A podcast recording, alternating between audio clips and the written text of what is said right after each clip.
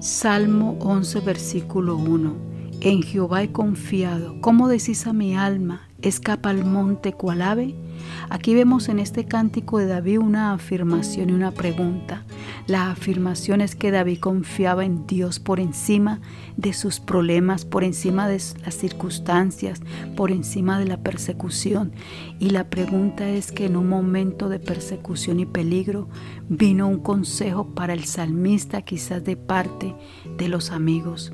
¿Cómo decís a mi alma, escapa al monte cual ave? Otras versiones dicen, yo confío en la protección del Señor. Así que ¿por qué me dicen, vuela como un ave a las montañas para ponerte a salvo? Algunos comentaristas dicen que este canto surgió cuando David era perseguido por el rey Saúl y otros dicen que fue por la rebelión de su hijo Absalón.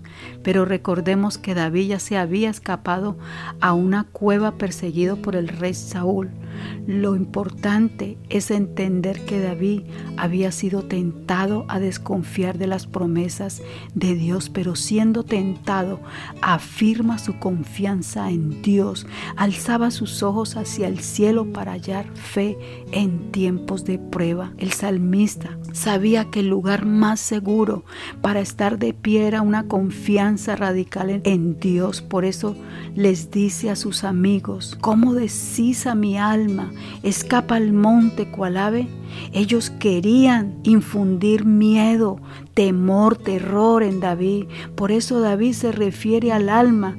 ¿Cómo decís a mi alma? Porque en el alma es el lugar donde se encuentran los sentimientos, es el lugar donde se encuentran las emociones, es el lugar donde se encuentra la voluntad, los deseos, los pensamientos y es una parte muy inestable. Por eso cuando perdemos la fe, cuando perdemos la confianza, cuando perdemos el deseo de adorar a Dios, de buscar la presencia Espíritu Santo, tenemos que exigirle al alma, a nuestros sentimientos, así como lo hizo David en el Salmo 103, versículo 1.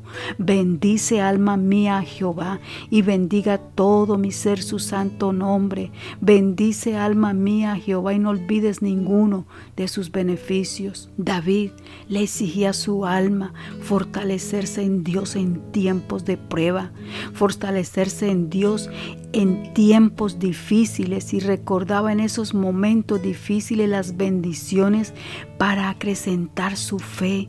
También tenemos que cuidar nuestra alma de los malos consejos, de los que no conocen el plan de Dios. David no tenía que huir como un pájaro, él sabía en quién confiaba. La duda es nuestra gran batalla. ¿A dónde acudimos en una crisis económica? Independientemente de la salud o la persecución, la crisis económica es lo que más desestabiliza los matrimonios, las familias, los hogares.